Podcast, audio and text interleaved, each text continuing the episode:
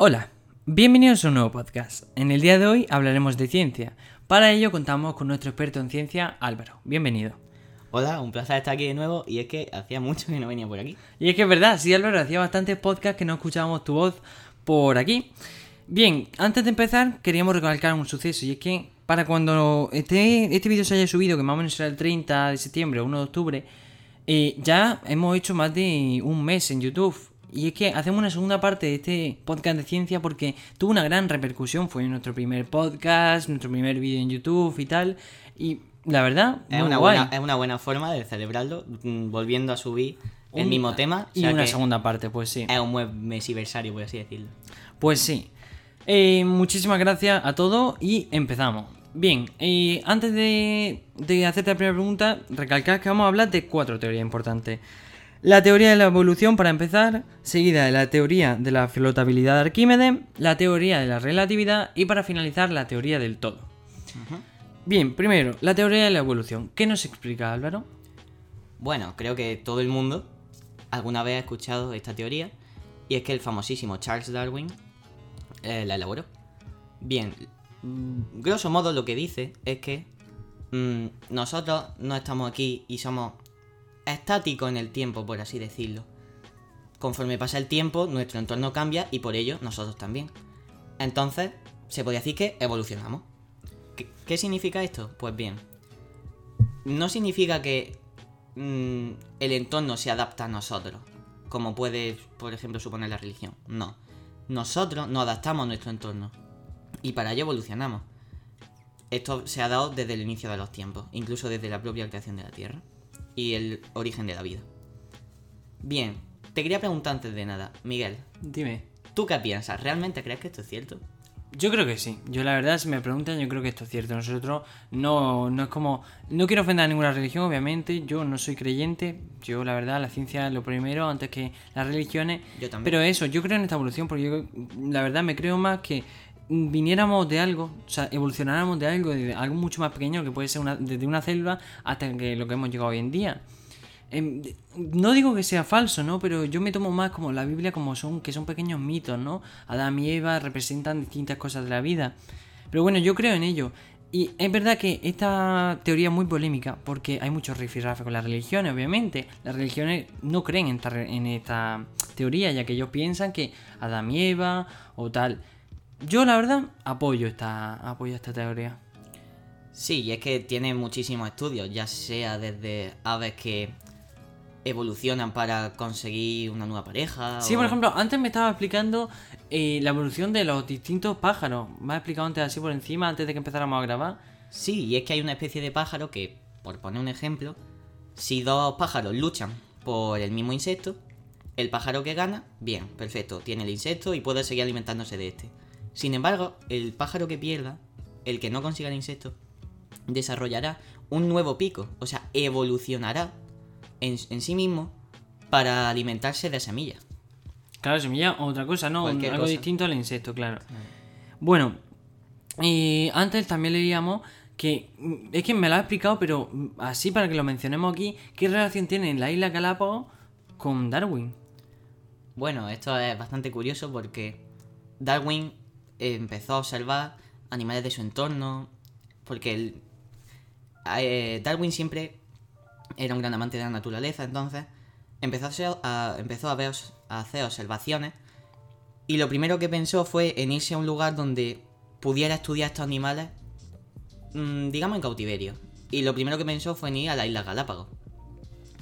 De hecho, el viaje hasta allí fue bastante difícil, ya que en aquellos tiempos mm, la industria de, por ejemplo, los barcos mm, no, era la- no estaba pasando por su mejor época. Y además Darwin se mareaba bastante en los barcos, entonces tuvo un viaje bastante movidito.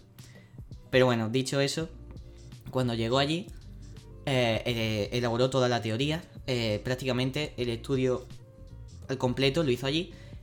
Y es muy importante porque algo tan diría tan antiguo que se estudió hace tanto tiempo, a día de hoy se sigue manteniendo como algo cierto y veraz. Entonces creo que es importante para la historia. Bueno, y también te pregunto si se cumple en su totalidad esta teoría. O sea, si de verdad, desde una célula hasta lo que somos hoy en día, en todas las especies, se ocurre de verdad. ¿O hay alguna especie o algún tipo que, mm, digamos, rompe esta teoría de la evolución? Bueno, lo primero sería recalcar que, por ejemplo, mm, ¿qué te digo yo? A lo mejor a, algún- a un caballo mm, no le sale nada. O sea, la teoría de evolución tiene cierta, ciertas reglas. Sí, ciertas limitaciones. ¿no? Claro, tiene las limitaciones de la naturaleza en sí. Sin embargo, sí es cierto que uno de los argumentos que mm, más se ha oído es, mm, pues yo estoy en mi casa y no evoluciono.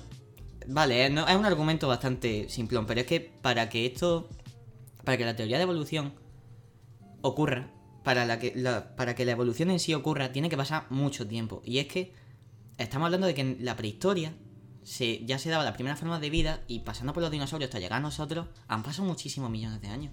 Pero mucho, muchísimo. Pero claro. muchísimo. Entonces, claro, eh, nadie evoluciona de la noche a la mañana. Y- Incluso es verdad que ni siquiera nosotros tenemos una, una evolución, aunque sea muy mínima. Eso no se llega ni a notar, ¿no? Es cierto, pero por ejemplo, eh, una evolución que sí que se ha visto últimamente es que, por ejemplo, si nos estáis escuchando, mm, adolescentes, preguntadle a vuestros padres por qué. Porque os dirán que ellos tienen algo llamado muelas del juicio. Sí, eso es como, se conoce como el nombre vulgar, ¿no? Claro. Pues por ejemplo, vuestros padres o incluso amigos os dirán que las tienen, pero lo más probable en realidad es que con el tiempo de las generaciones las vayamos perdiendo. Y eso es un rasgo evolutivo que ya se está perdiendo. Claro, no, sí, sí. Yo, por ejemplo, sí que las tengo, pero me has dicho antes que tú no. Yo no las tengo. Eso es. eh, Se va notando cómo va evolucionando, pero muy lentamente, obviamente. Claro, esto por ejemplo, hace unos años pues se consumiría algún alimento que, que necesitara este tipo de muelas y con el tiempo a lo mejor no consumimos eso, ergo no las necesitamos. Claro. Pasamos a la siguiente teoría, la teoría de la flotabilidad de Arquímedes, que me ha costado bastante decirlo al principio. Bueno, pues explícanos un poco esta teoría. ¿Qué, no, qué- o sea, ¿qué nos quiere decir? Vale, tiene una, una definición un tanto técnica, por así decirlo. Básicamente, todos alguna vez hemos hecho en una piscina sumergir una pelota. Eso es innegable. Y es que cualquier, cualquier momento que hayas querido jugar, la hundido. Bien. Notaréis que la pelota tiende a subir. Pero no es la pelota en sí. Cualquier objeto que contenga un mínimo de aire tenderá a subir a la superficie de nuevo. Claro, un mínimo de aire suficiente, ¿no? A la cantidad del agua. Evidentemente. Bien, esto es fundamental. Y es que parece una tontería, pero nos viene muy bien. Con ejemplos que ahora explicaremos. Básicamente, esto quiere decir que si tú sumerges un cuerpo, va a surgir una fuerza eh, en sentido que vaya hacia arriba e, int- intente salir de este fluido. Por ejemplo, la pelota y el agua. Si tú sumerges una pelota, va a salir una fuerza hacia arriba para que la pelota pueda salir del agua. Esta fuerza va a ser igual al peso de la pelota, aproximadamente. Bien. ¿Por qué es tan importante? Bueno, me podréis decir, eh, Álvaro, ¿por qué una pelota flota y un barco también y son tan diferentes? ¿Y por qué un submarino no? Bien, es por eso que Arquímedes elaboró esta teoría y es que es fundamental a día de hoy. Por ejemplo, Es que por eso es porque es importante esta teoría a día de hoy. Claro, por ejemplo, el tema de barcos, submarinos. Esta teoría hay que tenerla en cuenta a la hora de la ingeniería, de construcción. Porque para que un barco pueda flotar necesita, obviamente, el motor para que se pueda desplazar y una cámara de aire que es intrínseca, es intrínseca al barco. O sea, que todos los barcos la llevan, que es la parte inferior, para que se pueda mantener a flote. Eh, son conceptos de ingeniería bastante complicados, pero funciona así básicamente. En cambio, un submarino no. Por ello, estos no flotan. Claro. Bueno, ¿y cómo se descubrió esta teoría? Bueno, hay una anécdota bastante famosa y es que si alguno de vosotros sigue una serie que se llama The Big Bang Theory, quizá ya la sepáis, pero bueno.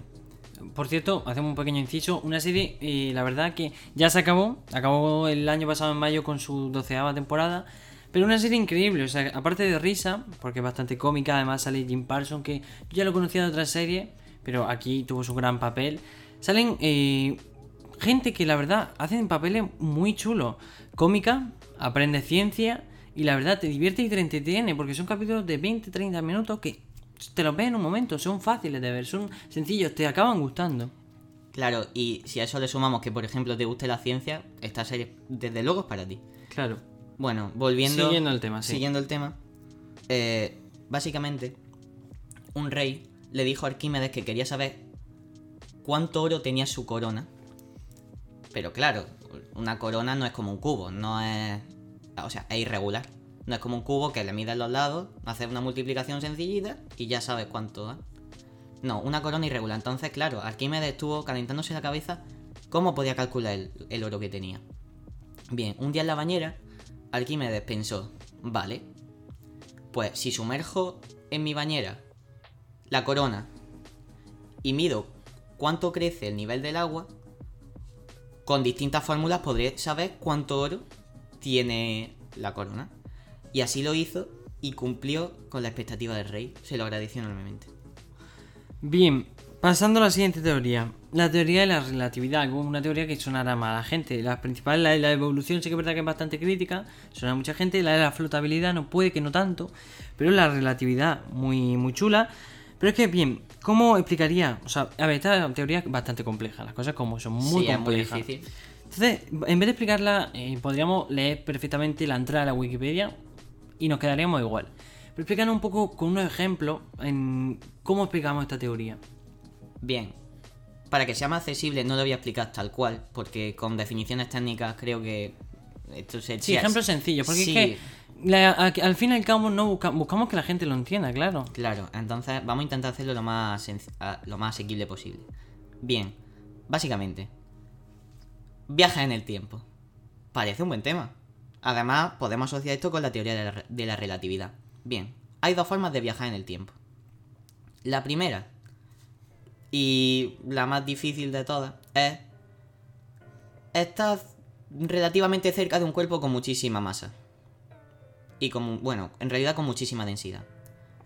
Por ejemplo, ya hablamos en su tiempo de un agujero negro. Vale, perfecto.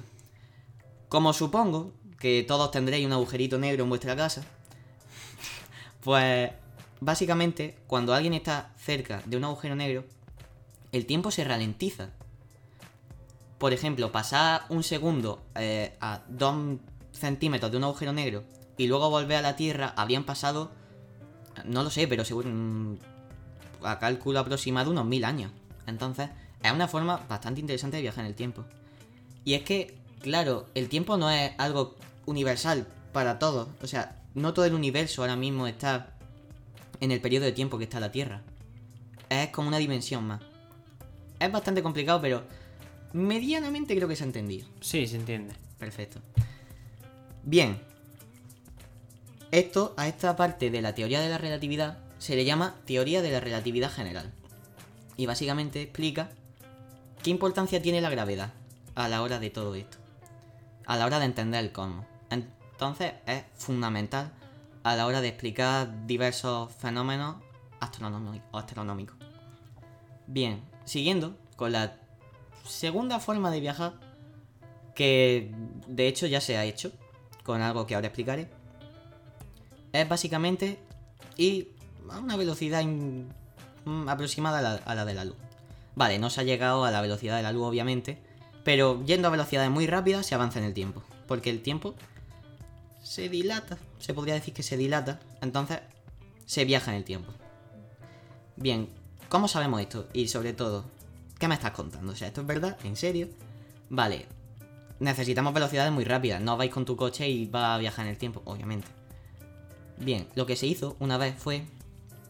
Bueno, voy a explicar la paradoja de los gemelos para que para los que controlen más de física, que puede que haya alguno o alguna, pues que lo sepa. Bien, básicamente ah, había dos gemelos, ¿no? Entonces, uno se quedó en la Tierra, muy tranquilo. Y al otro se lo llevaron a lo que en aquel tiempo era como la NASA. A este se le dio una vuelta en un cohete muy rápido. Y cuando lo trajeron de vuelta a la Tierra, eh, se había vuelto más joven que su gemelo. Porque el otro había nacido un poco antes y este un poco después. Pues bien, consiguió volver. Creo que eran unos 0,01 segundos. Vale, no es mucho, pero viaja en el tiempo. No, no es un cambio que es notable, no va a ver a tu familia súper vieja, pero. Se, o sea, se ha hecho. O sea, es importante. Claro, es un gran avance para la ciencia. Es un gran avance para la ciencia. Y esto se ha hecho hace bastante. Sí, porque siempre que pensamos en viajes al tiempo pensamos, a lo mejor cuando éramos pequeños, ¿no? Venía, veíamos Doraemon y era meterte en el cajón de la mesa Sí. y recorrer los años que te dé la gana. O también eso, siempre lo hemos visto en muchas pelis, meterte en una máquina, escoger la fecha que te dé la gana e irte directamente. No, claro, los viajes en el tiempo no son tan fáciles como los ponen en las películas. De encontrar una máquina, irse cuando te dé la gana, hacer lo que te dé la gana, siempre teniendo cuidado de no altera el futuro, tal, tal. Siempre. Pero claro, es muy diferente a lo como lo ponen. Claro, es extremadamente difícil. Pero bueno, se está haciendo y de hecho ya hay un montón de proyectos a la hora de, por ejemplo, dejar este planeta y utilizar estos viajes en el tiempo para volver en un futuro. Bueno, esto lo está, por ejemplo, llevando a cabo SpaceX, creo. Lleva un tiempo pensando este tipo de cosas, pero bueno. Eso es otro tema para otro vídeo, que seguramente venga pronto. Muy prontito, la verdad. Estaría genial. Y bueno, Pasamos a la siguiente teoría. Sí, antes de la de la teoría del todo, quería explicar un poco de física cuántica, porque creo que nos va a venir bien. Mm, No lo voy a explicar como tal. Sí, porque ya pensamos hacer otro vídeo sobre la, también la física de cuántica. Física Sí, cuántica. creo que es un tema muy interesante. Que se vería mejor en un vídeo mm, en un vídeo más que en un podcast, pero se puede tratar perfectamente. Sería súper interesante. Voy a tratar el tema del gato de Rodinger. Vale. ¿Esto qué es y qué es Rodinger? Vale, Rodinger fue un físico muy importante eh, en cuanto a física cuántica se refiere. Bien. El gato de Rodinger básicamente es un experimento en el que se mete un gato con una ampolla de veneno. Letal, obviamente, para el gato. Bien. Haced este experimento en vuestra casa. Cogéis una caja, cogéis a vuestro gato, la, la ampolla de veneno, lo metéis todos juntos y la ampolla de veneno tiene que tener un temporizador. Es decir, no un temporizador como tal, sino algo aleatorio. Algo que no sepa si explota o no. Lo metéis todos juntitos, cerráis la caja. Bien. Respondedme a la siguiente pregunta. ¿El gato está vivo o muerto? Es imposible saberlo sin abrir la caja, ¿no? Claro. Entonces, técnicamente en las leyes de la física cuántica, el gato está vivo y muerto a la vez. Y eso es flipante. Creo Claro, que, Sí, te peta la cabeza, la verdad. desde luego, mm, no es algo a lo que estemos acostumbrados. ¿Cómo algo va a estar vivo y muerto a la vez? Claro, es el hecho de jugar con tus sentidos y esa incertidumbre, el hecho de que algo así pueda ocurrir. Este es el apasionante mundo de la física cuántica.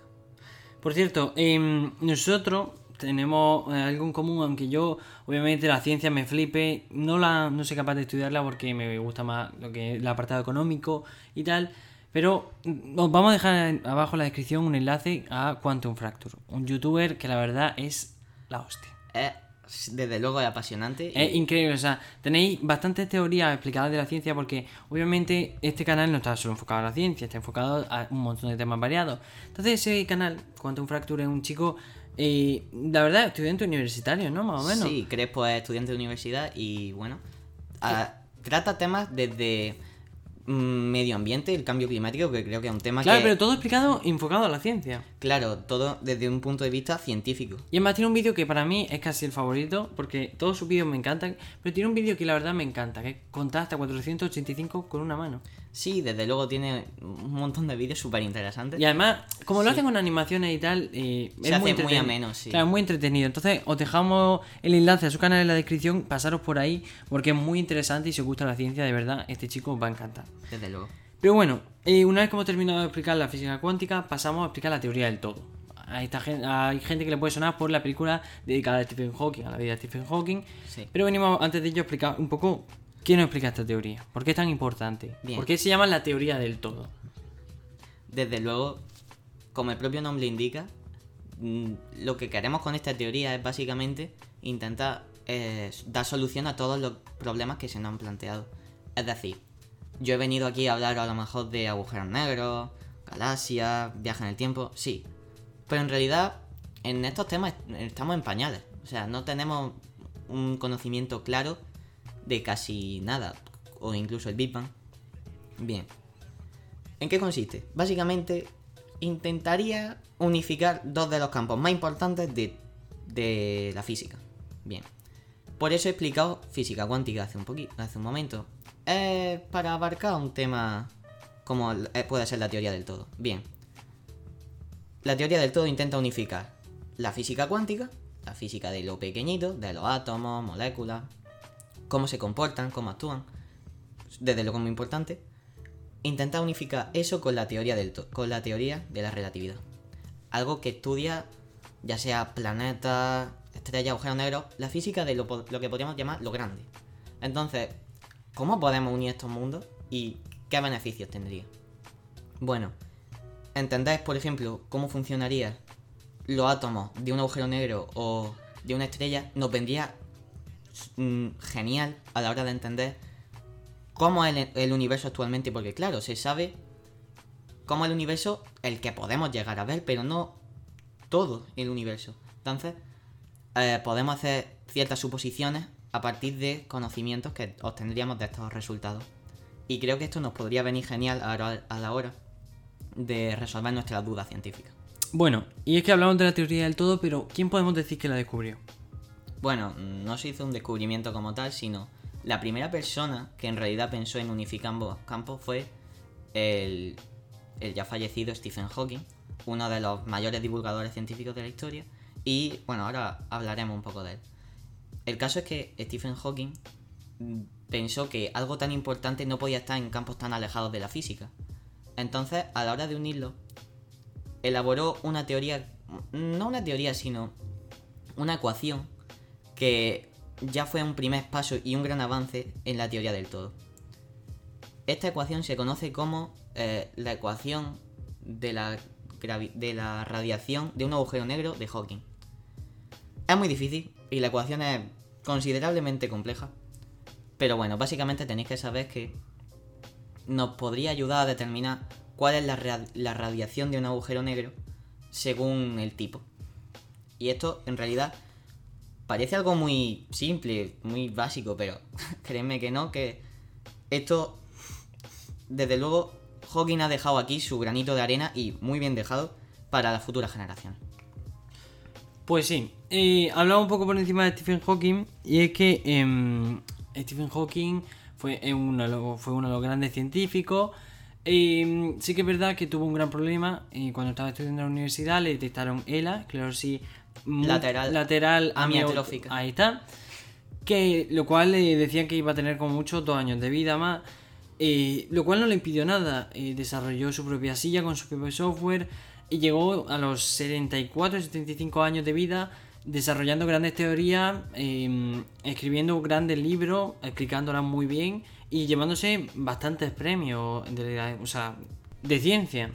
Y además este hombre fue, eh, fue increíble, básicamente. Cuéntanos, Álvaro, tú hace poco me has dicho que estuviste en Londres y viste su, lo que fue su tumba, lo que ahora es su tumba, claro. Bueno, sí, en la tumba había grabada, estaba grabada la propia ecuación de Hawking. Muy interesante, mm, un montón de, de proyectos, partes de su vida. Estaba en el en la abadía de Westminster, por si alguno va y, de- y quiere verla. Y bueno, el caso es que desde luego fue uno de los mayores divulgadores de ciencia. Y de verdad, si tenéis entre 16 y 18 años, yo personalmente podía leer uno de sus libros, que en realidad es maravilloso. Porque que no asuste el nombre de Dios Stephen Hawking, eh, seguro que es muy difícil, no sé qué. No, es justamente por el hecho de que es divulgador científico que intenta hacer, explicarlo para mentes jóvenes. O sea, no tengáis miedo, que no asuste el nombre. Y de verdad, con los libros que sean más facilitos que podáis mm, buscar, comprarlos que desde luego merece mucho la pena. Pues sí. Y Álvaro, hasta aquí el podcast. Muchísimas gracias por venir por esta segunda parte de ciencia. Un placer estar aquí de nuevo. Y antes de terminar, recordaros que en la descripción os dejo Patreon. Ya os lo he dicho muchos podcasts, la plataforma de micropagos que permite apoyar econ- económicamente a los creadores de contenido. Pero bien, antes de terminar, Álvaro, que se me olvidaba, eh, cuéntanos, hay gente que quiere venir a los podcasts, pero le da vergüenza, le da miedo, le da... no saben ni qué sienten. Cuéntanos, ¿cómo fue tu... cómo ha sido tu experiencia ya que en cuatro podcasts que has venido ya? ¿Cuál ha sido tu experiencia? ¿Qué has sentido? Bueno, desde Además luego. que tú fuiste el primero en Sí. salir en un podcast.